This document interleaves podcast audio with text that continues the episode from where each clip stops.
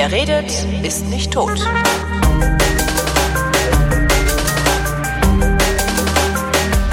Willkommen zur April 2018 Ausgabe der Weinflaschen. Ich bin Holger Klein und begrüße wie immer Christoph Raffelt. Hallo Christoph. Hallo Holger. Äh, heute Italien. Italia. Oh Gott, du bist laut.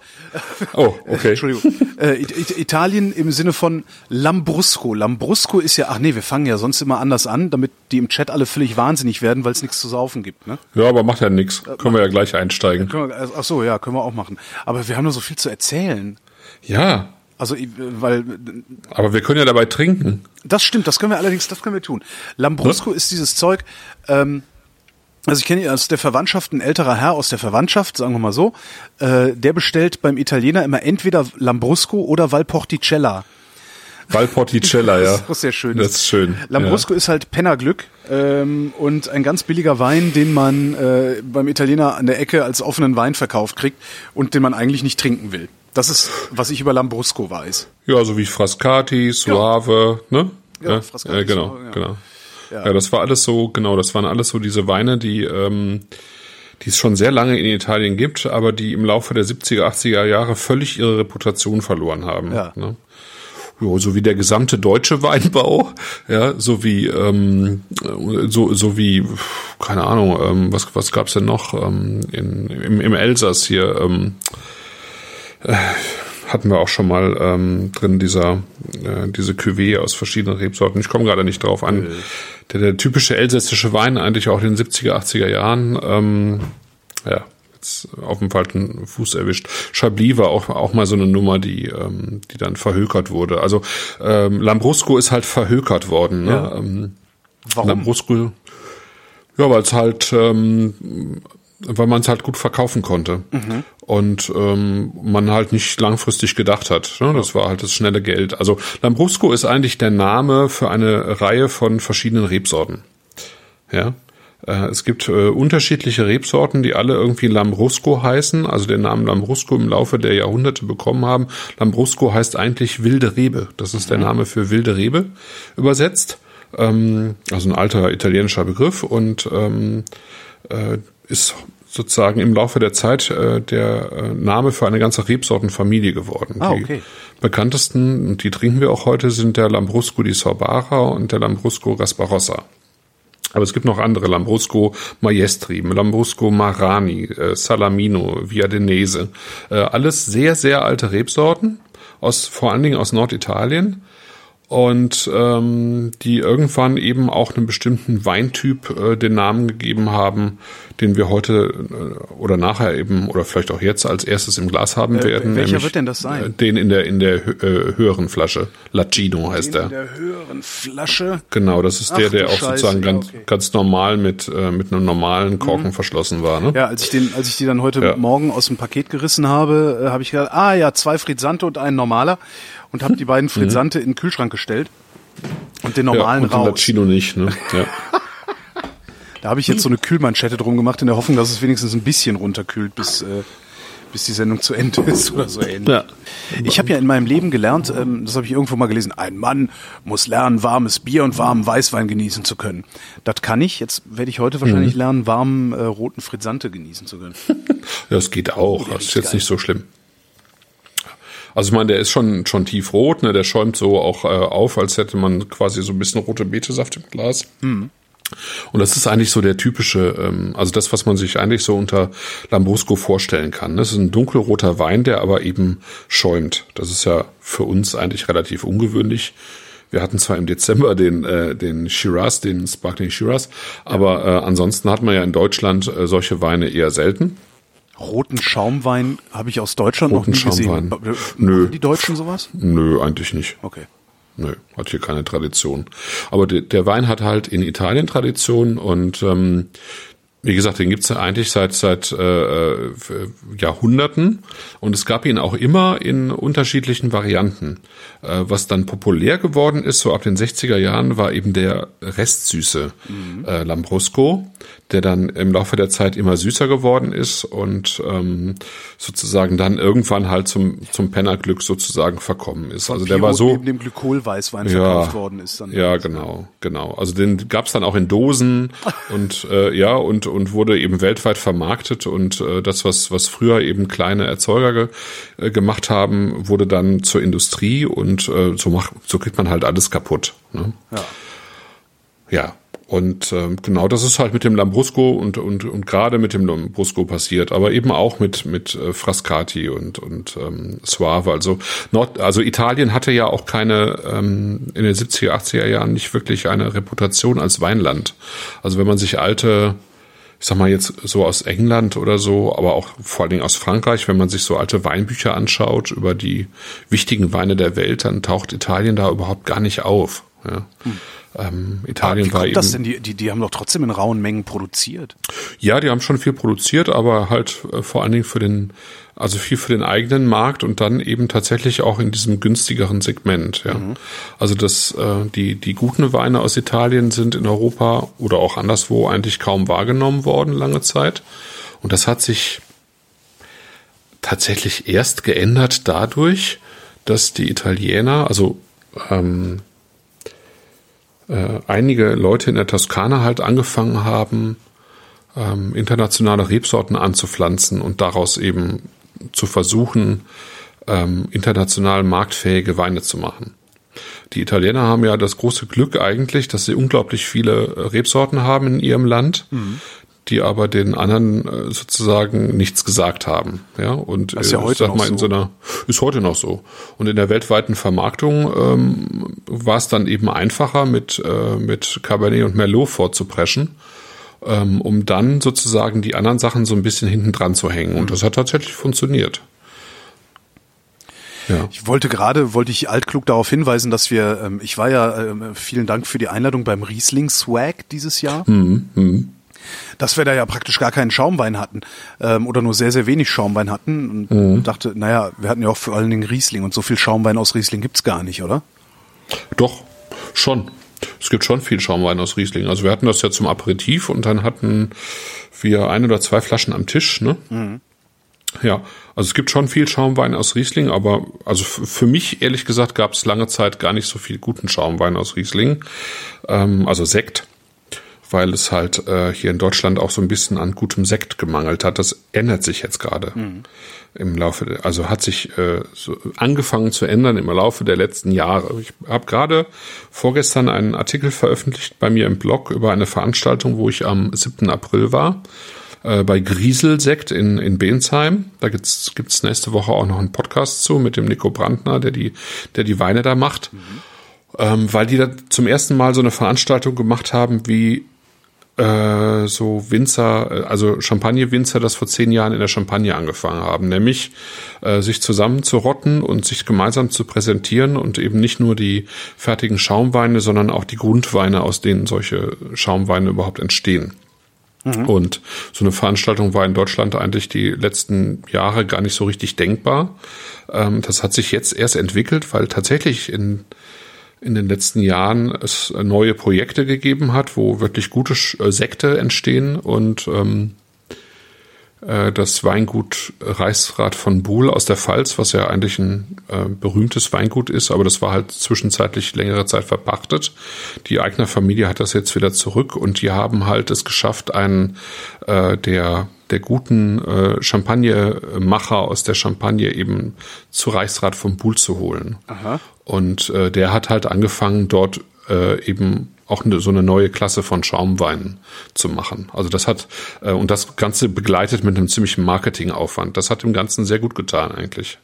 Also da entstehen auch wirklich gute Schaumweine. Äh, der erste Schaumwein war tatsächlich auch ein Riesling-Sekt äh, in einer Form, wie wir das in Deutschland eigentlich so in, dem, in der Stilistik noch nicht gehabt haben. So eine Mischung im Prinzip aus Sekt und Champagner, wenn man so will.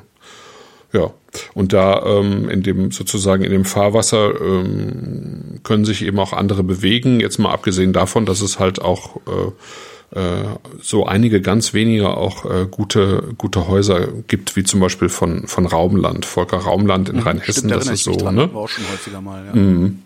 Das ist so der, eigentlich der Sektmacher. Der macht halt auch nichts anderes. Ne? Der macht halt nur Sekt Mhm. unter seinem eigenen Label und dann kommen halt auch ganz viele zu ihm mit Weinen, die er dann für die ähm, Häuser versektet. Ne? Also Versektet. Lohnversektung nennt, nennt man das. Ne? Also äh, ich, ich mache einen Wein, also ich mache einen Wein fertig, einen Grundwein, fahre damit zu Volker Raumland und der versektet das, weil der das halt besser kann als ich. Ne? Und dann bespreche ich mit dem sozusagen nachher, äh, also, oder bespreche mit dem, wie der versektet werden soll, wie lange der äh, dann eben äh, auf der Flasche liegen soll, welche Dosage er dann bekommen soll und so weiter. Ne? Aber der macht das, weil er das besser kann. Also so, so passiert das mit ganz vielen Weingütern, die halt auch einen Sekt im Angebot haben wollen und äh, eben auch einen guten Sekt im Angebot oder sehr guten Sekt im Angebot haben wollen und das macht dann eben Volker Raumland. Ja. Wie machen wir das denn jetzt? Wie schaffen wir das denn jetzt weiter über den Riesling-Swag zu reden, um äh, das Publikum am Trinken zu hindern, damit sie wahnsinnig werden? Nein, wir Ja. trinken jetzt erstmal einen Schluck, oder? Ja. Warte mal, also, Genau. Wir trinken jetzt erstmal einen Schluck. Äh, wir fangen an mit Find dem. Lacino, heißt der. Genau, Lacino. Lacino, also wir haben hier zwei Weingüter. Ähm, der Lacino ist von den Brüdern Manzini. Ähm, die leben in Castelvetro und Castelvetro ist ähm, bei, ähm, ähm, äh, bei Modena. Ja, und Modena äh, liegt eben in der Emilia. Der Großbereich dort heißt ja im Prinzip Emilia Romagna. Ja. Und der teilt sich im Prinzip, wenn man so will, äh, bei Bologna auf. Also das Zentrum der Emilia Romagna ist Bologna. Und ähm, äh, nordwestlich davon, also äh, durch Bologna geht eine Straße, die geht sozusagen von Rimini vom Meer aus durch Bologna gerade durch und äh, Richtung Mailand. Ja, also da hat man dann und ähm, sozusagen äh, zwischen dieser Straße ähm, südlich gesehen, südwestlich gesehen, äh, hat man dann noch so einen Streifen mit, ähm, ich sag mal so 20 Kilometer etwa mit Weinbergen und dahinter fängt dann der Apennin an. Und der Apennin ist sozusagen das Mittelgebirge, das diese Emilia-Romagna von der äh, Toskana trennt. Ja. Bei Emilia Romagna fällt mir ein, es gab äh, vor paar Wochen, ich hoffe, die Sendung ist noch online, ähm, eine Ausgabe von Alles in Butter vom Westdeutschen Rundfunk. Ja, ja, ja, genau. Küche aus der Emilia Romagna. Sehr, sehr schöne Sendung war das. Genau. Falls sie Und nicht da- mehr online da- ist, es gibt, ich habe ein privates Archiv. Ähm, ja, wer die also nicht mehr findet, die Sendung, äh, schreibt mir mal. Genau, das hat, glaube ich, bei, äh, das war eine Veranstaltung in Köln, von der, bei der Claudia Stern hat das stattgefunden und da waren halt äh, drei, vier Kö- äh, Köchinnen, also genau. äh, aus der aus der Romagna vor allen Dingen dort und es gab Weine aus der Romagna. Was ganz witzig war, ich wäre ganz gerne dahin gefahren, war aber zu weit einfach weg, weil ich ja im Dezember in der Romagna war Ah. und äh, das hätte eigentlich äh, ganz gut gepasst. Ja, das Tolle ist halt, also ich meine, dieser Landstrich, der ist ähm, der ist weniger bekannt für seine Weine als äh, als fürs Essen. Ja, also Ja. Bologna heißt auch La Grassa, also die Fette. Ähm, da kommen halt alle möglichen äh, äh, Dinge her, die wir äh, unglaublich gerne essen und die Italiener sowieso. Also natürlich der Parma-Schinken, weil Parma ist nicht weit von Modena und Bologna entfernt. Der Parmesan. Äh, der Parmesan, auch Was man aus ja nicht Parma. mehr sagen darf, hat Helmut Ja. Rote gesagt. Man muss jetzt Parmigiano sagen. Genau, Parmigiano Reggiano. Äh, Reggiano ist sozusagen direkt neben Parma. Ne? Also das ist sozusagen dieses Gebiet Parma, Reggio Emilia.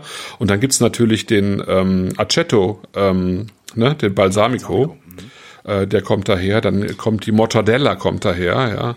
Dann kommen so diese verschiedenste Formen von Tortellini gefüllt mit Wurst und Käse und so weiter. Das kommt alles aus dieser Ecke. Ja, es- und Ist das, äh, ist das eigentlich schon die Emilia Romagna, äh, wo ähm, Valleggio liegt, am Mincio? Das ist der das ist ein Zufluss oder ein Ausfluss vom Gardasee? Siehst du, weiß ich noch nicht mehr, mehr genau. oh, Oh, muss, ich- muss ich mal gucken. Ich, ich, ich frage mal das Internet.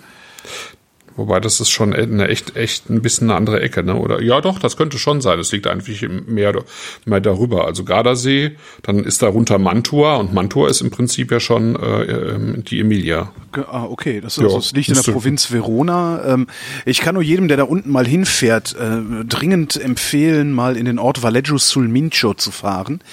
Ähm, der Ort macht den Eindruck, kann auch sein, dass es tatsächlich so, ich weiß es nicht, aber der Ort macht Ach den so, Eindruck, ja. als würden sie ausschließlich von der Herstellung Verarbeitung und Verkauf von Pasta leben. Also das ist äh, wirklich, du fährst halt durch diesen Ort durch, hast die Fenster offen und an jeder Ecke riecht es nach einer anderen Pasta. Und jedes dritte Haus ist ein Pasta-Geschäft und äh, jedes weitere dritte Haus ist ein, äh, ein Restaurant. Unfassbar. Okay. Also ein unglaublicher Spaß, da, da, da mal hinzufahren. Also wer eh Urlaub am Gardasee macht, kann da locker rüber.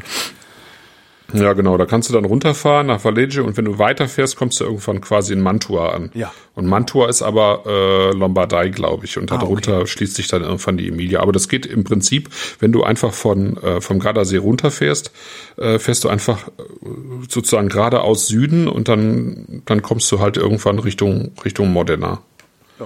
Ja, genau. Ja, und ähm, was ist in solchen, das Interessante an solchen Regionen ist ja äh, häufig, dass die, ähm, dass die Dinge zueinander passen irgendwie. Also es entwickeln sich irgendwelche Weinstile, äh, die eben zu, auch zu den Sachen passen, die dort äh, produziert werden. Ne? Und so ein bisschen so ist das halt hier mit, äh, mit dem Lambrusco auch, ja. Also dieser Lambrusco, also gerade jetzt auch den, den wir im Glas haben, der passt halt extrem gut zu allen möglichen Arten von Wurst. Das kann ich mir gerade sehr gut vorstellen. Ja, ist der Chat Ja. ist übrigens auch der Meinung. Ähm, wo habe ich denn hier? Wo steht's denn? Diskussion über Sektflöten. Ein toller Saufwein zur italienischen Brotzeit. So ist es. So ist Sehr, es, genau. geil. Was ich interessant Ja. finde, ist also, es in der Nase ist ja sehr, sehr dicht, sehr fruchtig, sehr üppig. Mhm. Und am Gaumen so gar nicht, sondern am Gaumen ist der wirklich wie so ein Sommerwein. Ja, also dieser Wein hat etwa 10 Gramm Restzucker, was nicht viel ist. Ne? Also man, ähm, also weil, weil wir halt sozusagen im Hinterkopf haben, Lambrusco gleich süß. Ja.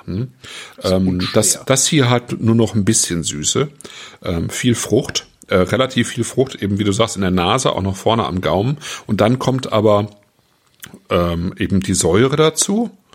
Ähm, der hat eine schöne Säure, finde ich. Und er hat halt auch so ein, so ein, so ein leicht, ganz leichten Pelz. Ne? Also er hat ein leichtes Tannin und das Ganze macht ihn halt, also das ist, genau, es ist ein Saufwein. Äh, Lambrusco ist äh, im, im Allgemeinen, das ist ein Bauernwein. Ne? Das ist ein, ein Wein, äh, der, der zu, zu Brotzeit, zu einfachem Essen passt. Das ist eigentlich der ideale Wein zu, ähm, ich sag mal jetzt, äh, zu äh, Pasta Bolognese und zu Pizza, ja, mit Salami und so. Das, Ja, äh, darum verkaufen die Italiener das auch in ihren, in ihren Mittelklasse-Restaurants allen wahrscheinlich. Ja, genau, weil also die meisten Italiener trinken zu Pizza eh Bier und keinen Wein. Und wenn sie Wein trinken, dann trinken sie eigentlich einen alten, norm- äh, äh, wie, wie sagte der, Valpolicella, also Valporticella. Valporticella. Oder aber was viel besser passt, ist eigentlich genau dieser Wein, ja. Ein bisschen Süße, äh, ein bisschen, ähm, ein bisschen Tannin, äh, die Säure dazu ähm, und so ein bisschen das Erdige, ähm, Ja. was, was zu diesem Wein gehört. Und da hast du eigentlich das Glück im Döschen. Also ein, ein, ein besserer Wein gehört eigentlich nicht zu einer Pizza. Ja, stimmt. Also alleine, äh, wenn ich mir, wenn ich mir gerade nur ausmale, was alleine dieser, ja, diese Süß, diese Süße, diese anfängliche Süße äh, zusammen mit überbackenem Käse veranstaltet im Mund. Das, also ich wage nicht dran zu denken, weil ich Ja. nämlich nur noch ein Brötchen neben mir liegen habe. Ah, doch ein bisschen Salami. Das, ach verdammt. Was ist das? Brotzeit dazu machen können. Ja. Wo ich gerade so am Empfehlen war, ähm, äh, ich, ich versuche es jetzt nochmal, ähm, empfehle ich jedem, der will, kann und es sich vor allen Dingen leisten kann, weil es ist eine unfassbar teure Veranstaltung, ähm, das nächste Mal auf den Riesling-Swag zu gehen. Wenn Christoph Raffelt, äh, beziehungsweise original verkockt und also ihr macht es zu dritt, ne? Ähm, auf, Ja. auf den nächsten Riesling-Swag zu gehen, was äh, wirklich die wahnsinnigste Veranstaltung, die, also die wahnsinnigste Weinsause war, die ich nicht nur in meinem Leben erlebt habe, sondern die ich mir auch nur vorstellen kann. Ähm, Das, äh, ja, die Idee dahinter hast du ja, glaube ich, schon mal vor einem Jahr oder so hier in der Sendung erklärt, was das ist. Also ne, jeder, jeder kommt dahin, zahlt Eintritt, äh, gibt was zu essen und jeder bringt irgendwie zwei Flaschen Riesling aus seinem Keller mit und dann wird wild durcheinander getrunken. So, und jeder probiert von allem idealerweise irgendwie was. Was natürlich nicht funktioniert. Wie viele Leute waren Nein. da? 120. 120. Davon hat jeder im Schnitt wahrscheinlich zwei Flaschen mitgebracht, ne? Drei. Drei. Das heißt, wir haben 360 Weine da gehabt. Ja, mehr als 360. Ja. Ja, Also ich, ich, ich erkläre es nochmal kurz. also, ähm, ich glaube, das ganze Format ist irgendwann mal im, im Burgund entstanden, wo äh, sich ähm, Winzer, also wenn die ihre Win äh, Weine präsentieren, äh, einmal im Jahr präsentieren die ja ihre Weine. Das ist ja in ganz vielen Regionen so. Ja. Und dann kommen natürlich äh, äh, Kunden, äh, Einkäufer, Weinhändler dorthin, ja probieren diese Weine und so weiter. Und dann gibt's abends Veranstaltungen. Und irgendwann hat sich das so entwickelt, dass man gesagt hat, okay, äh, nicht nur die Winzer äh, bringen ihre Weine mit, sondern einfach alle bringen Weine mit, die sie an dem Abend gerne trinken möchten. Ähm, Im Englischen heißt das dann äh, Bring Your Own Bottle. Mhm. Und ähm, irgendwann hat äh, jemand in New York das übernommen und äh, wollte so ein bisschen äh, den, den Riesling in äh, den USA oder eben speziell in New York populärer machen und hat die sogenannte Riesling-Feier ähm, ähm, ins Leben gerufen. Und da heißt es auch und, wirklich Feier, weil das so ein Ja, die heißt Riesling Feier, genau, ja, genau, ja, ja, genau, Riesling Feier. laut oder so. Ah, nee, geht ja. Feier. Fire. Und äh, der hat das dann so gemacht, dass er äh, eine Handvoll ähm, Winzer, also vor allem deutsche Winzer natürlich, äh, eingeladen hat äh, nach New York und äh, dann eben einige, äh, also für jeden Tisch dann auch einen der Top-Sommeliers aus New York eingeladen hat und an jedem Tisch dann Platz war oder ist, das, also die Veranstaltung gibt's auch heute noch einmal im Jahr ähm, für, für, keine Ahnung, 10, 15 Gäste. Ja. So. Genau, und das war sozusagen äh, die Idee äh, bei uns, äh, vor allen Dingen bei Marc und Stefan, mit denen ich das zusammen mache. Äh, die hatten die ursprüngliche Idee, das einfach äh, mal auch mal in Deutschland zu machen, weil das kann ja nicht eigentlich nicht sein, dass in, in dem Land, in dem äh, der meiste Riesling produziert wird, wir das meiste Renommee für Riesling haben, dass es nicht irgendwie so eine Riesling-Veranstaltung gibt, ja. ja. Ähm, und dann haben die halt gesagt, okay, das machen wir, aber wir können es halt nicht alleine machen, weil wir haben irgendwie volle Jobs, das kriegen wir irgendwie nicht äh, organisiert. Und dann kam ich halt mit ins Spiel. Ähm, ich bin mit denen befreundet und ich habe halt äh, die sozusagen mit meinem Büro für Wein und Kommunikation die Ressourcen, sowas äh, zu organisieren. Und das habe ich dann gemacht. Und wir haben letztes Jahr dann äh, das zum ersten Mal gemacht und ähm, das war noch sehr schwierig, weil Erstens, in Deutschland kennt man dieses Bring Your Own Bottle Dinner Format nicht. Ja? Mhm. Ähm, die Leute haben halt gefragt, also das, der Eintritt kostet 300 Euro. Ja? Dafür bekommt man ähm, bekommt man ein Menü mit äh, vier Gängen mhm. ähm, und man bekommt halt den Platz an einem Tisch mit einem der besten Riesling-Winzer, die es gibt. Ja. So. Ne? Das ist sozusagen äh, das, was wir bieten können und, und eine schöne Atmosphäre. Und jeder bringt halt Wein mit. Und ähm, da es in Hamburg ist und in Hamburg die Mieten äh, eben sowieso sehr teuer sind und das an einem Samstagabend stattfindet, wo es noch teurer ist, ein ganzes Restaurant zu mieten, ja, äh, kommt halt der Preis äh, dafür zustande. Ne?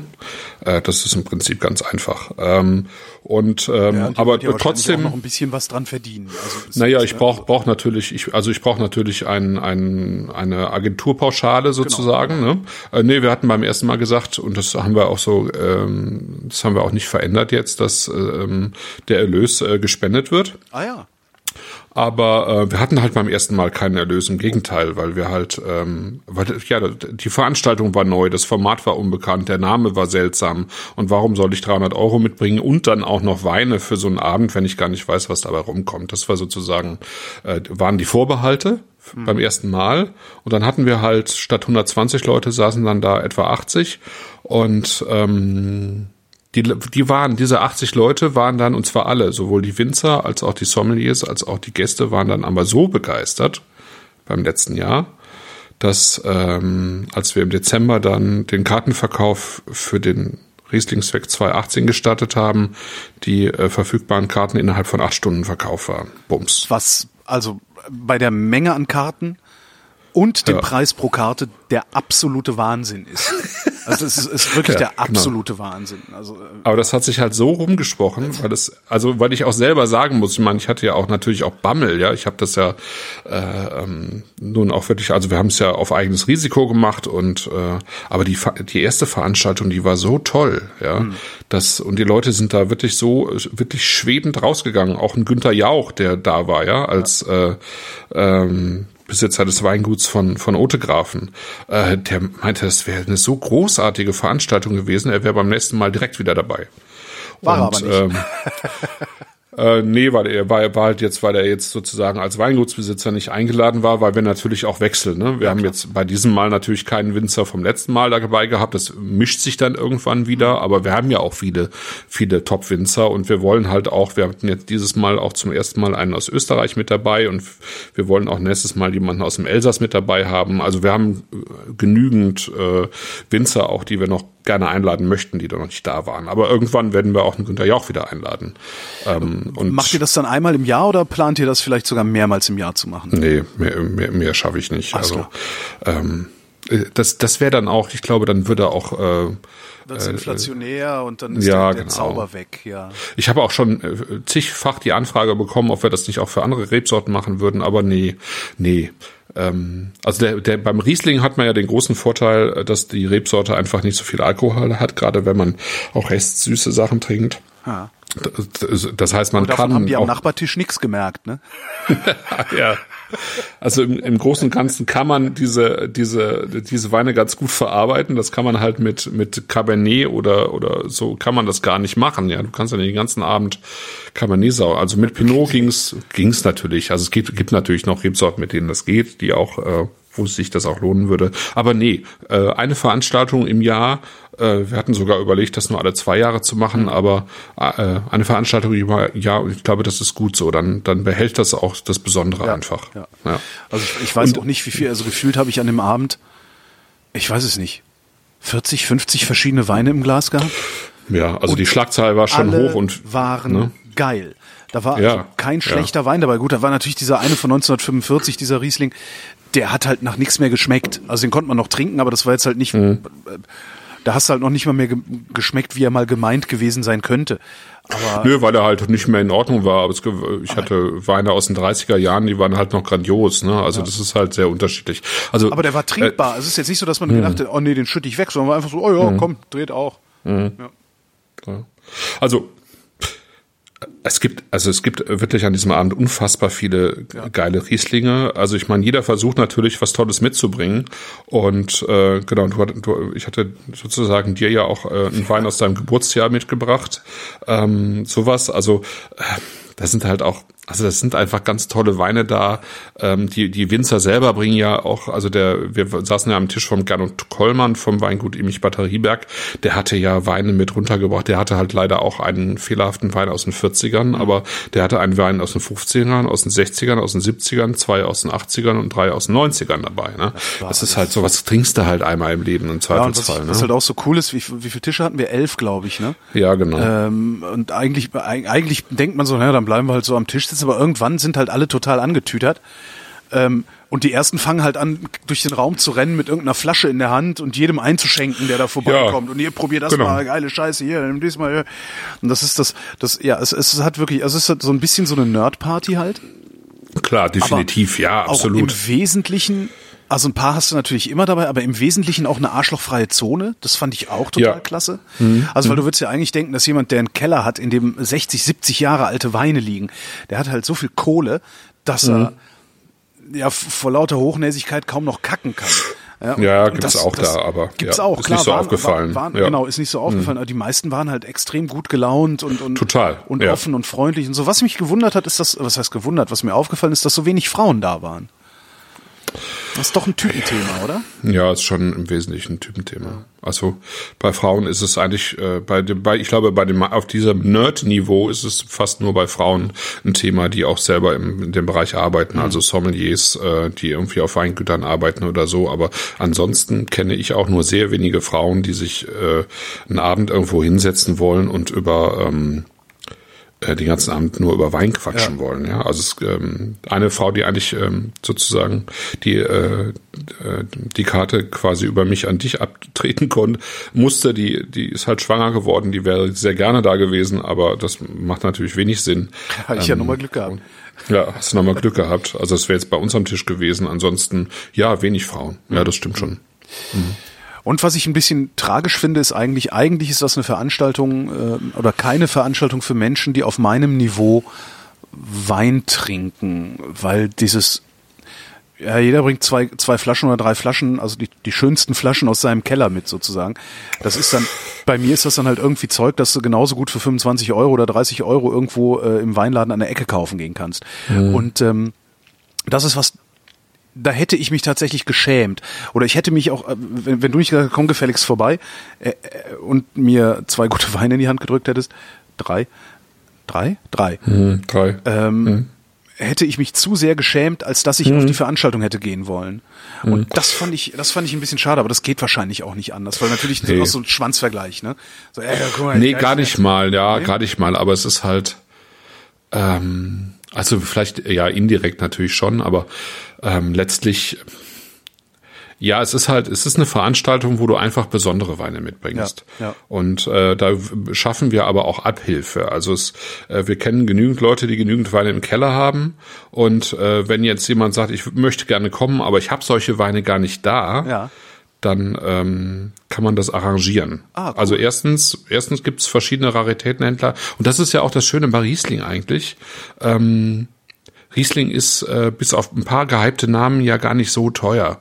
Also wenn du jetzt so eine Veranstaltung hättest mit Burgunder, ja, ja äh, dann würden da halt irgendwie Weine rumstehen, die die alle mehrere hundert Euro die, die Flasche kosten. Aber das, das ist bei Riesling ja gar ja genau. Das ist bei Riesling ja gar nicht der Fall. Ja, äh, das heißt, du kannst auch heute äh, bei äh, ausgewählten Händlern auch sehr schöne Flaschen kaufen, die die nicht allzu teuer sind. Ja, ah. und ähm, klar, ich meine, ähm, keine Ahnung, 50, 60, 70 Euro musst du dann vielleicht investieren, aber ähm, Dafür, letztlich muss man dafür sich trinkst du dann halt auch vom Nachbartisch äh, Flaschen, die eben doch 250, 300 Euro kosten. Ja, kann, kann, kann passieren, genau. Die du sonst nie ja. in deinem Leben ins Glas kriegen würdest. Das ist ja, was ich ja immer sage, was du ja auch immer sagst, das Schöne an so Weinproben, wo man dann vielleicht selbst 50, 60, 80 Euro bezahlt ähm, und nur so einen relativ kleinen Schluck 01 oder sowas ins Glas kriegt. Ja, aber von diesem 500 Euro Wein hättest du unter normalen Umständen überhaupt gar nichts im Glas gehabt. Also mhm. zahl lieber die 50 Euro und krieg acht oder zehn äh, Schlucke, ähm, die du sonst nie in deinem Leben getrunken hättest. Ne? Ja. Ja. Und was ich dann halt überlegt also. habe, ist, eigentlich könnte man so ein Riesling-Swag doch auch mal auf niedrigerem Niveau machen. Das müsste man dann halt nur anders nennen. Flaschenswag oder so. also weiß ich nicht, ob das, ob das, ob das eine gute Idee ist oder nicht. Das müsstest du beurteilen oder das Publikum. Ähm, wenn, wenn ja, könnte man mal, könnte man mal überlegen. Ein Ortswein-Swag. Ortswein-Swag. Wo, wo es keine großen Gewächse gibt, sondern eben nur Ortsweine. Ja, ja irgendwie so. Also wo, wo man es irgendwie im Zaum hält. Ja. ja und, das, und das im Sommer auf dem Tempelhofer Feld. Äh, an einem Sommerabend, da ist auch blöd, die machen irgendwann zu. Hm. Hm. Hm.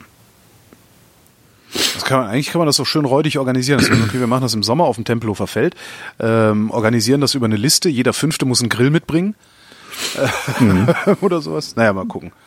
Für die Wein- und Käsenummer haben wir ja auch, glaube ich, drei Jahre gebraucht. Also können wir jetzt noch ein paar Jahre darüber diskutieren. Ja, genau. das mal machen. Ja, also das kann man schon machen. Klar. Also man kann ja einfach ein Thema vorgeben und sei es Riesling und äh, trifft sich irgendwo und äh, macht halt Flaschen auf. Ja. Und dann lädt man vielleicht einfach einen ausgewählten äh, Winzer dazu ein, der, der Bock hat, sowas mitzumachen. Und ich kenne aber auch genügend äh, junge Winzer, äh, die ähm, die Bock haben und im Zweifelsfall auch Platten auflegen würden noch dazu, ja. Also das, sagen, also da würden ja, mir aus dem Stand man, auch noch zwei, drei einfallen, ja. Genau, das kann man schon machen. Ja. Also das könnte man, das könnte man durchaus mal machen. Apropos ja. machen, äh, welche. Flasche machen wir als nächstes auf? Äh, wir machen die mit dem Bügel auf, die, ähm, das ist von der Cantina der da wollte, der Rimosso. Jetzt wird's schlimm. Das, also ich sollte ja immer, ich, wie macht man die denn auf, um Gottes Willen? Ja, die muss man einfach un, unten sozusagen drücken ja, und man hat immer ein bisschen Schiss, dass man, ja, äh, dass einem das in die Ohren fliegt. Jahren hier die, mhm. die Bude versaut habe, also nach zur, zur Seite drücken oder wie? Äh, ja, so, so, nach vorne drücken im Prinzip ja, auf beiden Seiten. Ja. Okay, okay, und dann fliegt der Bügel, der Korken raus, ne? Nee, der fliegt nicht raus. Nein? Nee, die haben eh nicht so, die hat, der hat ja nicht so viel Druck, das ist ja nur ein Frisante. Er hat ja, ist ja nun Frisante und. Ja. Ups. Ja, oh ja, genau. Ach, Schwein gehabt. Ich hatte so viel Angst hatte ich lange nicht mehr. Hm. Und ich habe neulich noch Reste von damals dem Sektunfall ah, an der Ecke einer Tür gefunden und weggewischt. So. Oh! Ist das ein Rosé? Hm? Oder ist Äh, nur nee, hell? Das ist genau. Es ist. Ähm, wir hatten jetzt gerade Lambrusco äh, Grasparossa im Glas. Ja. Das ist halt eine ähm, eine ähm, sozusagen eine, eine, eine körperreiche, äh, dunkle ähm, Lambrusco-Sorte, die eben auch, ähm, soweit ich weiß, äh, Farbe mit im Fruchtfleisch hat. Die meisten Rebsorten haben ja nur die Farbe im äh, äh, in den Schalen. Ne? Ja. Und äh, die hat die Farbe eben auch im, im Fruchtfleisch, weshalb die eben auch so dunkel ist. Ähm, also so, so dunkel, fast violett auch, diesen violetten Schaum hat. Das hier ist jetzt eine, äh, also eigentlich die floralste und die, die leichteste aller ähm, Lambrusco-Sorten. Und äh, Christian Bellet, das ist derjenige, der den äh, Lambrusco macht, äh, der macht halt mit dem Rimorso einen, Wei äh, einen sozusagen äh, einen Frisante, der ähm, bei dem die Hefe in der Flasche bleibt. Also im Prinzip sowas wie, ähm, äh, wenn man so will, so ein bisschen so wie Pet Nut. Ja. Also ähm, darum ist er auch der ist Wein ist- so trüb. Genau, ist hefetrüb. Das hat man ja im Prinzip früher, sozusagen bevor die Champagner-Versionen kamen, mit der zweiten Gärung, hat man das ja eigentlich immer so gemacht, dass man also die, die Gärung, also die Weine während der Gärung dann in die Flasche gebracht hat. Und äh, also samt der Hefe und dann einfach ein äh, Stopfen drauf und äh, verschlossen. Und das hat man halt in Italien auch gemacht. Man nannte diese, diese Sachen dann Col Fondo. Das heißt irgendwie so ein bisschen, glaube ich, auf der Hefe. Und ähm, genau, das hat er jetzt sozusagen wieder aufgegriffen, ähm, dass, dass man die Hefe einfach ein bisschen drin lässt und ähm, im Zweifelsfall die Hefe auch aufschüttelt vorher, weil man einfach einen hefigeren Geschmack im Wein haben möchte. Aha. Ich habe gerade fürchterlich niesen müssen, weil bei mir die Allergie wieder losgeht. Äh, Das heißt, Hm. ich rieche relativ wenig und muss jetzt mal ganz schrecklich die Nase hochziehen. Dazu, Okay, dann mute, wir auch mal auf mute den- ich mein Mikrofon. Du kannst ja was erzählen währenddessen. Ja, genau. Das ähm, Interessante an dem Remosso ist eigentlich, also neben der Hefe, ähm, dass dieser Wein quasi, äh, also dieser Lambrusco, äh, knalltrocken ist. Also der hat, ne, der hat ähm, einen Restzucker von 0,3. Das ist also quasi nix. Und ähm, das ist halt auch total ungewöhnlich eigentlich für einen, äh, für einen Lambrusco. Für uns. Die Italiener haben halt immer alle möglichen Arten von Lambrusco getrunken. Boah, der ist Und, knochentrocken. Äh, ne, der ist knochentrocken, Boah. genau. Ja. Geil. Und äh, auch das ist richtig geil, ne? Also der hat, äh, der hat die Lambrusco, also er hat eine, eine schöne Frucht eigentlich, aber dann hat er halt ähm, dieses Hefige mit dabei und ist knochentrocken. Finde ich super. Ähm, hat halt eine äh, sozusagen eine ganz andere Form. Äh, also dadurch, dass er knochentrocken und so so säuerlich ist, hat er irgendwie eine ganz andere Form von Trinkfluss jetzt wiederum als der Lacino. Ne? Jo. Sehr geil.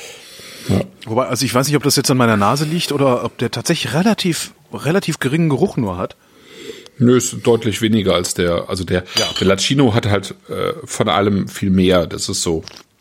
Das ist halt so der, der nach außen geht und ähm, mehr, mehr Charme hat, mehr Frucht hat, mehr Farbe hat. Und der, äh, der hier der Remosso ist halt viel äh, zurückgenommener eigentlich. Aber am Gaumen ist es natürlich äh, letztlich äh, der, der coolere Wein, finde Ja, ich irgendwie. Ne? Das ja, ist. Äh, da Das ist passiert so, einfach mehr. Da passiert mehr und es ist auch so unerwartet. Also diese, diese, Mhm. diese Trockenheit, praktisch kein Tannin. Ne? Mhm. Wow.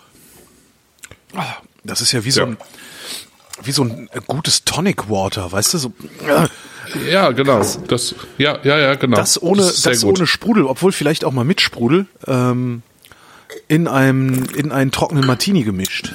Das fände ich auch noch mal interessant. Muss mal Ich ausprobieren. da sag, so sag mal Bescheid. Ich habe da jetzt so eine Schwäche entwickelt. Wir, wir waren ja in Prag. Ähm, Ja, genau. Du warst ja auch unterwegs. Genau, Mhm. und ich, das war das erste Mal seit, ich habe dann irgendwann aufgehört, rückwärts zu zählen. Es muss ungefähr drei Jahre her sein, dass ich das letzte Mal auch nur drei Tage weggefahren bin. Also wir waren insgesamt fünf Tage weg, also vier Nächte. Geht von Berlin aus ganz gut, der Zug fährt viereinhalb Stunden. Ähm, also es ist mindestens drei Jahre her. Warte mal, es ist 2000, Anfang 2018 haben wir jetzt, dann wäre das Anfang 2015. Es ist mindestens dreieinhalb Jahre her, so, dass ich weggefahren bin, ohne Arbeit mitzunehmen. Also immer, wenn ich irgendwo Mhm. hingefahren bin, äh, äh, egal wohin, zu meinen Eltern, äh, die besuchen oder richtig weg in die Türkei letztes Jahr oder weiß der Geier wohin, ich habe immer Arbeit mitgenommen. So. Und auch wenn ich Mhm. meinen Rechner nicht mit hatte, um irgendeine Sendung fertig zu machen oder sonst was, habe ich immerhin noch auf meinem Smartphone, äh, du erinnerst dich an mein gescheitertes Buchprojekt, Ja. habe ich immer noch auf meinem Smartphone Artikel gelesen und wegsortiert äh, und ein schlechtes Gewissen gehabt, weil die Deadline näher Mhm. Ja, kommt und so. ja, ja, Also, ja, ja. Und das war diese fünf Tage jetzt war das erste Mal seit Ende 2014, Mhm. dass ich keine Arbeit mitgenommen habe. Ich habe mein Smartphone mitgenommen und sonst nichts. Ich habe vorher habe ich mich mit Arbeit komplett zugeschüttet. Wirklich die drei Wochen davor ich, bin ich erstickt in Arbeit, habe alles weggemacht, was also weggearbeitet und vorgearbeitet, was man vorarbeiten konnte und bin komplett befreit dahin gefahren. Das war das erste Geile an dem Urlaub. Das zweite Geile an dem Urlaub ist, dass Prag von allen Städten, die ich so besucht habe bisher, die angenehmste zum Urlauben war. Weißt du eigentlich, dass der Zug, äh, mit dem du gefahren bist, in Hamburg gestartet ist? Hättest du dich ja auch Also mal der- reinsetzen können. Ja, hätte ich mich mal reinsetzen sollen. Scheiße. Hättest du bei uns auf dem, auf dem Scheiße. Ne, das ist also wirklich von allen Städten, die ich bisher äh, besucht habe, war das wirklich die angenehmste. Wobei man auch sagen muss, es waren noch nicht so viele Touristen da. Wir haben dann, Ja, ist ja natürlich jetzt eine schöne Zeit. Habt ihr gutes Wetter schon gehabt, oder? es ist unfassbar gutes Wetter. Wir haben Na, geil. einen Tag, Geil. Montag hat es einen halben Tag geregnet. Da ist es dann abgekühlt auf 19 Grad. Ach, ja, Ansonsten das ist unangenehm. blauer Himmel, gelegentlich mal Schäfchenwolken, ein bisschen Wind, 24 Grad. Das war wirklich unfassbar. Ja, und wir haben dann, ähm, jetzt komme ich, also jetzt komme ich zu einem trockenen Martini. Äh, man fragt sich dann ja immer, wo, wo geht man eigentlich hin in so einer Stadt? Was machst du denn? Und äh, du hattest mir dann einen Hinweis geschickt und zwar, Mhm. äh, wie ist das denn? Prag Foodie Map oder so ähnlich. Ne? Ja, ja, ja. ähm, deren, deren Buch oder deren App habe ich mir dann, nee, die haben so eine so ein PDF, kosten Fünfer, kannst du den bei denen kaufen auf der auf der Webseite. Äh, Und dann geben sie dir noch so eine Map dazu, einen Google Map Layer, wo du dir dann die ganzen Sachen angucken kannst und hinlaufen kannst. Ähm, und äh, da haben wir, also mal davon abgesehen, dass wir da einige gute Sachen gefunden haben und im Grunde die ganze Zeit auch nur gefressen und gesoffen haben. Also es ist wirklich, also aufgestanden, wunderbar. Käffchen, noch nichts gefrühstückt, aber dann irgendwie so kurz nach zwölf erstmal ein Bier, weil gibt's da ja überall. Äh, Mhm. Gut. Ist echt total klasse. Und irgendwann war da so eine Bar. Stand dann so irgendwie, ja, die und die Bar äh, serviert ihre Getränke in historischen Gläsern ähm, und ist für fortgeschrittene Trinker, ähm, denn sie haben keine Karte. Und wir so, ach, dann gehen wir Okay. mal hin. Sind da hingegangen, war so ein kleiner Laden. Ähm, stellt sich im Übrigen dann auch raus, dass einer der beiden Gründer, Martin, äh, fast perfekt Deutsch kann, Okay. obwohl er Tscheche ist. Was ich dann zum Anlass genommen habe, von wegen Mhm. Na gut, keiner das Ar- jetzt, ja. von, von wegen keiner Arbeit mitnehmen. Ich habe das dann zum Anlass genommen, äh, mein iPhone rauszuholen, ihn eine Stunde zu interviewen. Ja. Gibt's dann auch demnächst Cool. äh, auf Ja. Flint. Äh, in etwas mieserer Qualität natürlich, weil im Hintergrund brummt ein Kompressor und, und was man halt so hat. im Basen. Ähm, und wir kommen da so hin und haben erst angefangen, Englisch zu reden und äh, Kada fragte so, do you have a menu? Und er guckt nur und sagt, no, you're the menu. Und da habe ich gewusst, ich bin in der besten Bar Prags. Weil die geben halt überhaupt nichts vor. Der- Wir haben uns eine halbe Stunde mit dem unterhalten, bis er zugegeben hat, dass er immerhin einen Signature-Drink für seine Bar hat. Ähm, Okay. und das war wirklich klasse. Und den, ja, da habe ich dann halt irgendwie mich durch alles Mögliche getrunken, was trocken ist und sowas. Und äh, dadurch kam ich da jetzt drauf, dass man aus dem Zeug vielleicht auch noch einen trockenen Martini irgendwie zaubern könnte. Die Bar, falls wir Hörer in Prag haben, kann ja gut sein. Die Bar heißt äh, Parler und ist in der Krakowska, glaube ich, heißt die Straße. Ja, aber nee, aber ja in der Nähe vom Wenzelsplatz. Also Parler in Okay. Prag ist, meiner Meinung nach, ich habe natürlich nicht alle Bars da gesehen und äh, Martin sagte auch, naja, du musst unbedingt auch mal ins Hemingway gehen, das ist halt so die andere Art von Bar, so livrierte Kellner und alles irgendwie total krass und edel und modern und so. Aber ähm, das war jetzt so von der von der Ansprache her und vom Umgang der, der, der, der Jungs, die da gearbeitet haben, mit den Getränken, eine der besten Bars, die ich je betreten habe. Okay. Also wirklich faszinierend.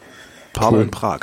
Und Ja. äh, den dann auch gefragt, ne, es war, also irgendwann haben wir ihn dann gefragt, ich glaube nach dem vierten Drink, wo kann man denn hier jetzt noch was zu essen, was ordentliches? Naja, ihr wollt unbedingt in die Cantina gehen. Cantina, auch eine Empfehlung in Prag. Ähm, das ist, sieht aus wie eine riesengroße Metzgerei. Ja. Also hat im vorderen Bereich so eine Theke und ansonsten so Edelstahltische Weißt du, wie so, so Leichenschauhausmäßig, Okay, alles gekachelt okay, und laut und uah. und du gehst dann halt in die Theke und sagst, äh, das da, das da, das da ähm, und das da. Und dann streichen sie es auf einer Karte ab, dann kannst du noch an so ein warmes Buffet, äh, gibt's da noch mal, also nicht Buffet, sondern so, da gibt's dann noch so Pulled Beef oder, oder Pfannkuchen oder sonst was. Holst dir noch ein Bier, die streichen alles ab, wenn du rausgehst, bezahlst du. Bestes Beef Tartar meines Lebens. Okay. 22 Tage, Krass. 22 Tage gereiftes Fleisch und dann zum Beef Tartar verarbeitet. Und das dann kriegst du so geröstetes Brot dazu, eine Knoblauchzehe, die reibst du auf dem Brot zusammen und dann haust du da dein Beef Tartar drauf. Und das war so viel, dass, also auf so einer normalen Scheibe Brot, wie dick sind die, so acht Millimeter ungefähr vielleicht, hatte ich dann so anderthalb Zentimeter Tartar oben drauf. ja, also ich kann es nur dringend empfehlen, mal nach Prag zu fahren. Unser Hotel war super, Okay. war auch nicht teuer, die Lage war total klasse, war total ruhig. Ähm, an jeder Ecke. Ja, musst du mir mal, musst du mir mal sagen, weil ich habe nämlich mit, also mit dem Hotel, weil ich habe zum Geburtstag habe ich eine Reise bekommen von meiner Frau und ähm, so ein Wochenende. Und das könnte man ja auch mal in Prag verbringen. Absolut, also wirklich absolut. Und da kann ich Also auch wirklich Zugfahrt von Hamburg nach Prag sechs Stunden 40. ja, musst halt früh los. Ja. Aber also ich kann dir dann auch noch ein paar Sachen sagen, die nicht auf dieser Foodmap sind, die wir auch gefunden haben, wo man auch sehr gut essen und trinken konnte. Also alles in allem ein traumhafter Urlaub. Also wirklich, das hat, hat Ja, alles schön. gestimmt. Alles. Ja, das. Essen, das Trinken, die Stimmung, das Zimmer, alles. Mhm. Also so sehr, dass ich, dass ich äh, für nächstes Jahr im April, ohne zu wissen, ob ich da überhaupt Zeit habe oder sonst irgendwie was, einfach schon mal ein Zimmer reserviert. Das ist typisch. Das ist typisch, ja. Aber ist mit kostenloser Stornierung. Also das heißt, wenn ich dann, wenn sich dann irgendwie Ende Ja. des Jahres rausstellt, dass ich es doch nicht kann. Ähm, ja. Ja. Ja. Ja, dadurch Cool. kam ich jetzt auf die Trockenheit und den Martini. Ja. Und, äh, ja. und der, der Signature Drink übrigens, ähm, den erklärt er auch im Podcast dann in der Sendung. Ähm, ich glaube, nächste Woche hau ich die mal raus. Äh, ist im Grunde ein Gin Tonic. Er sagt, weißt du, du trinkst 20 Jahre lang Gin Tonics und irgendwann denkst du, das reicht nicht. Irgendwie Mhm. reicht das nicht. Und dann guckst du, was trinkst du denn sonst so? Aperol Spritz. Aber dem fehlt ein bisschen der Druck, dem Aperol. Also hat er einen Okay. Gin Tonic gemacht und da Aperol reingeschüttet. Und jetzt hast Okay. du einen Aperol Spritz, ja, Ja, ja. der im Abgang und im Nachhall den Druck vom Gin hat Okay. und im, im, im Vordergrund oder im ersten Moment halt diese, diese leichte Gardasee-Frische vom Aperol. Ah, okay. Total geile Idee. Okay. Mischungsverhältnis weiß ich jetzt Kann nicht. ich aber mir jetzt nicht so gut vorstellen, aber müsste man mal ausprobieren. Ist total super. Ist ein bisschen süß, ist mir persönlich zu süß. Ich habe gesagt, ah, ist Mhm. a little bit sweet. Aber ja, hier Zitrone. ja, aber äh, muss mal ausprobieren. Ich konnte mir Okay. Tonic vorher auch nicht vorstellen, von daher. ah, ja, ja, Ja. Stimmt. Hattest du schon alles über diesen Wein erzählt eigentlich, bevor ich dich mal wieder unterbrochen habe? Oh, weitestgehend schon, ja, glaube ich. ja. Ähm, genau, der ähm, Christian Belay, der diese Cantina de la Volta gegründet hat vor ein paar Jahren, der hat halt ähm, sein Handwerk in der Champagne gelernt. Und ähm, das schmeckt mir dann sozusagen auch bei dem dritten. Das ist äh, der mit dem etwas schickeren Etikett. Oh, äh, warte. Das ist der Rosé. Der, ah, ah es, es gibt doch eine Rosé noch dazu. Genau. Es gibt einen Rosé und ähm, genau Christian Belay, also der kommt halt aus der Gegend, ähm, hat dann aber sein Handwerk in der Champagne gelernt, weil er gesagt hat, ich will, also wenn ich irgendwie, wenn ich das mache, ähm, also wenn ich Lambrusco mache, wenn ich Schaumwein mache in Italien, dann möchte ich äh, dahin, äh, wo sie es richtig machen. Da will ich das lernen. Und dann ist er halt mit sozusagen mit dem Wissen aus der Champagne im Gepäck wieder nach Hause und ähm, macht halt äh, eben Lambrusco auf ganz unterschiedlichen Ebenen. Also äh, Remosso ist sozusagen äh, diese diese knalltrockene und mit diesem Hefetrub ähm, eigentlich eine sehr traditionelle Art, einen Schaumwein zu machen. Und äh, das, was wir mit dem Rosé im Glas haben, ist ähm, sozusagen das, ich würde sagen, im Moment das Nonplusultra, was es an Lambrusco gibt. Das ist ähm, natürlich kein klassischer Lambrusco mehr, aber ähm, es ist eben doch wieder Lambrusco, Das weil dieser Nonplusultra, das Nonplusultra an Qualität, an, an, an Eleganz, Qualität äh, und so weiter. Schaumwein oder auch als Stillwein? Gibt- Also gibt es diese Art auch als Stillwein? Äh, Lambrusco? Na, diese Art, wie wir, ja, ja, ja, klar, Lambrusco gibt's auf jeden Fall als Stillwein auch, ne? Ja. Äh, ich meine jetzt die Art wie den letzten, also den, den mittleren. Das ist, das ist jetzt, also, Du meinst jetzt. Weil du sagtest, Moment. das wäre das. Moment. Also dieser. Der, neu, der dritte Wein, ne? Der dritte. Ach so, du redest schon über den dritten, dass das. das Ich rede red jetzt gerade über den dritten. Ach so, genau, Entschuldigung, genau. da habe ich mich ja, vertan. Ja, genau. Okay. Sorry. Also der dritte ähm, äh, gerne ins Glas gießen. Das ist halt ein äh, heller Rosé. Und ähm, das ist sozusagen das, was er in der Champagne gelernt hat, wenn wenn man so will, umgesetzt ähm, in der Emilia Romagna. Und ich würde sagen, also ich kenne nichts, was auch nur annähernd daran kommt an, an Qualität. Ähm, also wenn es hier so um Feinheit und Eleganz bei Lambrusco geht. Lambrusco ist eigentlich kein eleganter Wein, aber dieser Wein, also es ist einfach ein, äh, einfach ein bäuerlicher, ein, ein ruraler sozusagen Wein, äh, der zur, zur bäuerlichen Küche passt.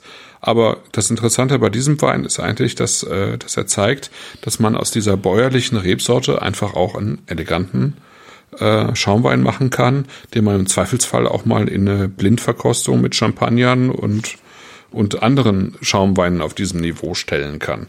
Der hat ja auch vom Preis her, ähm, äh, geht er ja auch schon in die Richtung, ne? Der kostet irgendwie jetzt äh, ähm, irgendwas um die 24, 23 Euro. Also es ist halt auch schon äh, hohe, vom Preis her hohe Cremant, Sekt oder äh, niedrige Champagnerpreisklasse. Und der macht mit Aber mir auch das, was, was äh, sehr viele Schaumweine machen, die sehr, sehr gut sind. Ja. Ich riech den kaum.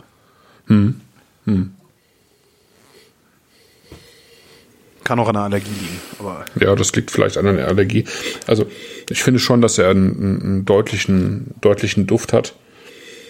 Ähm, der also zum, zum einen was leicht Hefiges hat, da, zum anderen hat er einfach ähm, ähm, säuerlich rote Beeren. Also das ist so ein, so ein bisschen Cranberry, so ein bisschen Berberitze, äh, rote Johannisbeer, ähm, so, vielleicht noch so ein Ticken Granatapfel. Also alles, was eigentlich so ein bisschen rot und säuerlich ist. aha, ich nehme leider nur die Hefe wahr in der Nase. Dazu finde ich, hat er so einen Ticken weiße Schokolade, witzigerweise, habe ich zumindest gerade in der Nase.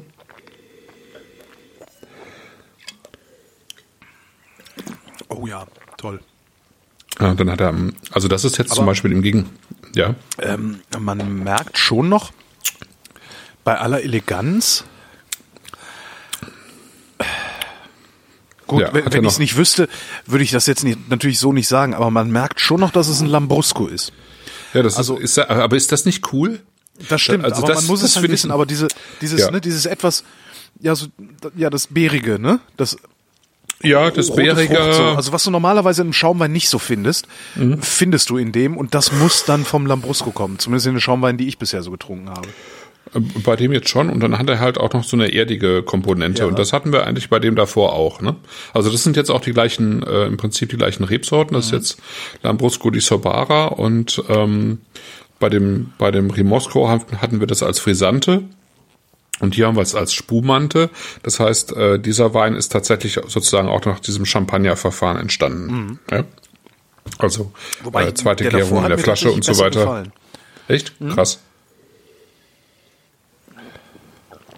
Also ich finde find das hier schon wirklich super, muss ich sagen. Sehr schön. Chat.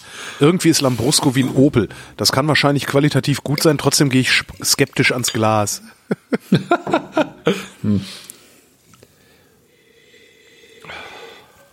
Also ich finde super. Ich finde, äh, also da kommt jetzt auch noch so ein in der Nase. Kommt jetzt auch noch schon ein schöner roter Apfel mit dabei. Ach verdammt, ich hätte mir noch ein bisschen Nasenspray reinhauen sollen. Ne? Naja. Das Level ist. Und am Gaumen hat er, ähm, der, der ist halt brütt, also der hat so eine gewisse Süße hat er mit drin. Aber nicht so zu viel, also irgendwie das um die ist- Zeh. Das ist Ja. auch genau das, was mir an dem anderen besser gefallen hat. Der war knackiger. Okay. Aber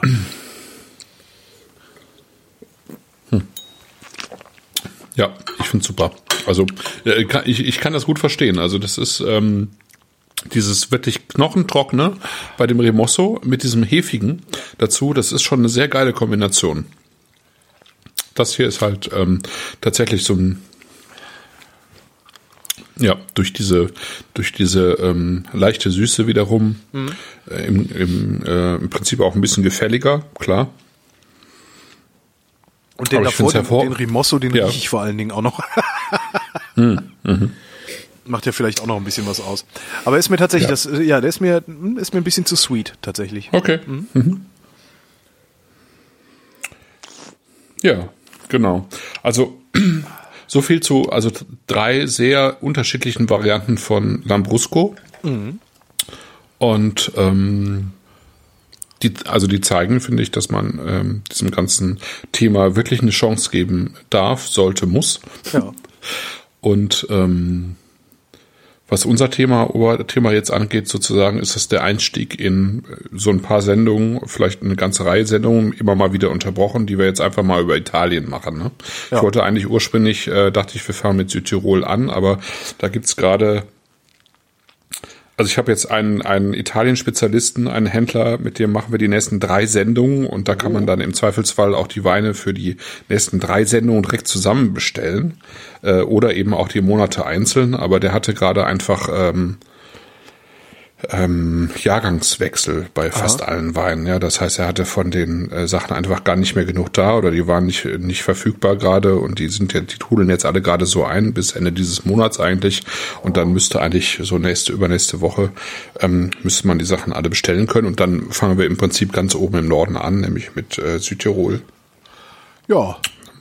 Aber ich fand das jetzt so sozusagen als äh, Schaumweineinstieg einer äh, ähm, verunglimpften äh, Sorte eigentlich äh, Rebe, Reb, Rebfamilie fand ich das jetzt äh, ziemlich gut. Absolut, vor allen Dingen äh, Ja. so schön unerwartet. Also ich, ich, hab, ich bin da ja ein bisschen vorbelastet. Mir ist ja vor zwei Jahren haben, hat mir ein Hörerpärchen ähm, Kartonwein mitgebracht. Was vor zwei Jahren oder drei Jahren, siehst du, ich kriege die Zeit nicht mehr hin. Mhm. glaub, vor und zwei das war auch so, hier, äh, wir haben dir was mitgebracht aus dem Urlaub. Und ich Mhm. nehme so den Karton und die haben an meinem Gesicht, und es stand halt groß Lambrusco drauf. Und die haben an meinem Gesichtsausdruck gesehen, was sie als nächstes sagen müssen. Die haben wirklich gesagt so, ja, nee, wir haben genauso geguckt, aber äh, gib ihm mal eine Chance. Und das war halt auch ein, ähm, ja, ein Schaumwein, ein roter. Weiß leider nicht mehr, wie er heißt. Aber das heißt, ich wusste schon, dass es das gibt. Äh, aber auch, dass es das in, in ja, so einer Varianten, so einer ja, Variationsbreite gibt, das hätte ich jetzt auch nicht gedacht. Ich dachte, die machen dann halt so ein, und der war relativ süß auch, also nur so gefällig halt, so ein, so ein, so ein Saufwein auch. Ähm, aber dass es das auch in so Knochentrocken gibt, das hätte ich jetzt nicht gedacht. Der gefällt mir wirklich ausnehmend gut. Wie lange kann ich den denn jetzt in den Kühlschrank stellen? Also weil Schaumwein hält sich ja nicht so lange, außer man tut einen Löffel rein, wie wir alle wissen. Mhm, genau. also Entschuldigung. Ähm, Stand letztens bei uns, der, bei uns in der Küche im Radio. Steht eine halbe Flasche Sekt oder irgendwie sowas im Kühlschrank und da oben drin ein Löffel. Habe ich auch gedacht. Ihr Journalisten, gerade ihr solltet doch in der Lage sein, Sinn von Unsinn zu unterscheiden oder zumindest gelernt zu haben, wie man Sinn von Unsinn unterscheiden lernt. Und gerade euch sollte das doch nicht passieren, dass ihr einen Löffel in so eine Flasche im Kühlschrank steckt. Aber nee. Ich werde wieder laut, ich habe zu viel getrunken. Oh Gott. Ähm, Ja, und du wolltest was sagen und ich habe dich mal wieder nicht lassen. Ist es immer. nö, nö, nö, nö. Ich glaube, ich habe genug geredet. Ähm, ja, also ich, ich tue da immer Glaskochen rein, obendrauf. Ja. Ähm, ne? Und ähm, ähm, ich finde, dass man eigentlich alle Arten von Schaumwein, wenn die Weine selber gut gemacht sind, so wie bei allen Weinen, äh, äh, locker eine Woche im, im Kühlschrank stehen lassen kann. Aha. Die, der Schaum verringert sich in einem gewissen Maße natürlich, aber ähm, wenn, wenn der Wein gut gemacht ist, dann ist das eigentlich gar nicht schlimm. Weil äh, der Wein dann für sich bleibt, ja, ähm, auch auch mit weniger Schaum. Aber ähm, der Schaum äh, hält sich eigentlich ga- ganz gut. Also wenn die Flaschen nicht zu leer sind, ja. Ja. Also wenn du eine halbe oder eine Dreiviertel Flasche tatsächlich noch hast, also eine halbe reicht eigentlich schon, dann äh, hält sich auch der Schaum ganz gut. Also ähm, ich glaube, dass man die über die nächsten Tage gut trinken kann. Und wie gesagt, gerade die ersten beiden ähm, definitiv irgendwie zur Brotzeit abends. Das ist schon, das passt schon. Genau. Und was ich letztes Mal vergessen habe und dieses Mal nochmal sagen möchte, ist, dass ich äh, jetzt seit März ja eigentlich genau. äh, je, jeden Sonntag, jeden Sonntag einen kurzen Podcast mache, äh, in dem ich ähm, einen Wein vorstelle, der mir ähm, begegnet ist, den ich besonders gut finde. Und ich habe hier jede Menge Zeug stehen. Ich habe hier jede Menge Flaschen stehen, ähm, äh, die darauf warten, dass ich äh, sie sozusagen äh, sonntags bespreche. Insofern äh, hat das Ding durchaus Zukunft und abgesehen davon habe ich jetzt auch einfach angefangen, mal wieder sporadisch äh, Interviews zu machen. Sehr angefangen habe ich mit Hendrik Thoma, der äh, Wein am Limit macht hier in Hamburg und äh, von dem wir ja auch schon Weine äh, dabei hatten in zwei Sendungen. Mit dem habe ich äh, vorletzte Woche ein Interview geführt und nächste Woche kommt halt ähm, Nico Brandner vom von Grieselsekt in Binsheim, der einfach auch eine geile Geschichte hat, ähm, wie er dazu gekommen ist. Und äh, genau, das war lang, mir ja doch ein Anliegen, wie, das mal wieder zu machen. Wie machst du die Wein am Sonntag Folgen jeweils? Oh, 10, 12 Minuten. 10, 12 Minuten, okay. Also ich stelle einen Wein vor und ich rede einfach ein bisschen was über äh, Herkunft, Rebsorte äh, und, und äh, Geschmack und dann ist auch schon gut. Also ja. weil ähm, ich hatte, ich glaube, die erste Sendung habe ich irgendwie eine halbe Stunde gemacht, da habe ich einfach die ganze Zeit gelabert und dann sagte, sagten mir zwei Leute, äh, ist alles toll, aber wenn du das einfach nur alleine erzählst und nicht im Dialog, dann äh, reicht es auch, wenn du das eine Viertelstunde ja, machst. Ja, und absolut, das, ja. das stimmt auch, das stimmt. Ne? Also es ist einfach äh, ein Wein sozusagen mal kurz erklärt ähm, und, und hervorgehoben. Ah. Ja, ja. Der Chat fragt noch, ich habe da ein leichtes Sherryfass im Geschmack beim Rosé. Kann das sein? Leichtes Sherryfass, also das wäre sozusagen so ein bisschen so eine so eine Florhefe und äh, so ein bisschen was Oxidatives in Richtung Walnuss oder? Hm. Keine Ahnung. Ähm, mehr steht da nicht. Okay, vielleicht ähm, antwortet vielleicht, der Chat auf die Frage von mir eben. Kann sein. Vielleicht kann er das machen. Vielleicht, ja, genau. vielleicht ist das aber auch einfach so furchtbar verzögert alles. Ich weiß leider nicht, wie, wie hm. zeitnah der Stream dahin kommt, aber kann man ja, können wir ja dann im Zweifelsfall auch in den Kommentaren mhm. zur Sendung diskutieren, oder? Mhm. Mhm. Ist vielleicht, ja, das, also das machen wir. Ähm, also ich kann es jetzt nicht erkennen, aber aber was also wenn, wenn sozusagen diese, vielleicht diese, diese Hefe, dieser Hefeton vom Sherry gemeint ist, dann könnte ich es ein bisschen nachvollziehen, ja. Also es ist jetzt ja kein, also es gibt ja diese, diese, ähm, diese Brioche-Hefen beim Champagner, ah. diese ähm, so ein bisschen ausladenderen Hefenoten, die hat er jetzt eigentlich nicht, sondern der hat schon so ein bisschen so eine straightere Hefenote. Ähm, ja. Der Chat schreibt gerade eher süßer Sherry Holz. Tja. Hm. Also, also eher holzig. hat eigentlich okay. also eher holzig, schwer zu sagen. Naja. Hm. Wir, wir werden da wahrscheinlich nie hinkommen.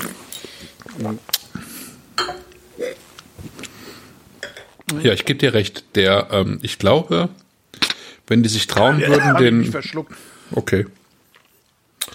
Wenn die sich trauen würden, den, den ähm, Rosé Lambrusco äh, extra Brüt statt Brüt zu machen, wäre er besser. Ja. Danke. Genau ja. das wollte ich hören. Also, ich sag mal, drei Gramm, drei Gramm statt neun Gramm wäre deutlich cooler. Ja. Ja. Da ist so eine Sweetness drin, die mir ja. auf Dauer ja, nicht gefällt.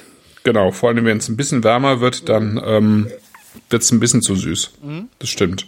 Äh, to ein toller, wirklich ein tolles Produkt, aber es könnte ein bisschen trockener sein. Also ja, finde ich auch.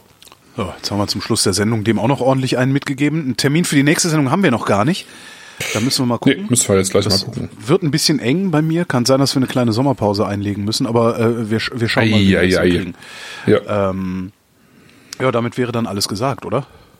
Für heute schon. Für heute schon. äh, danke, Christoph. Danke, Holger. Und äh, euch wie immer Dank für die Aufmerksamkeit.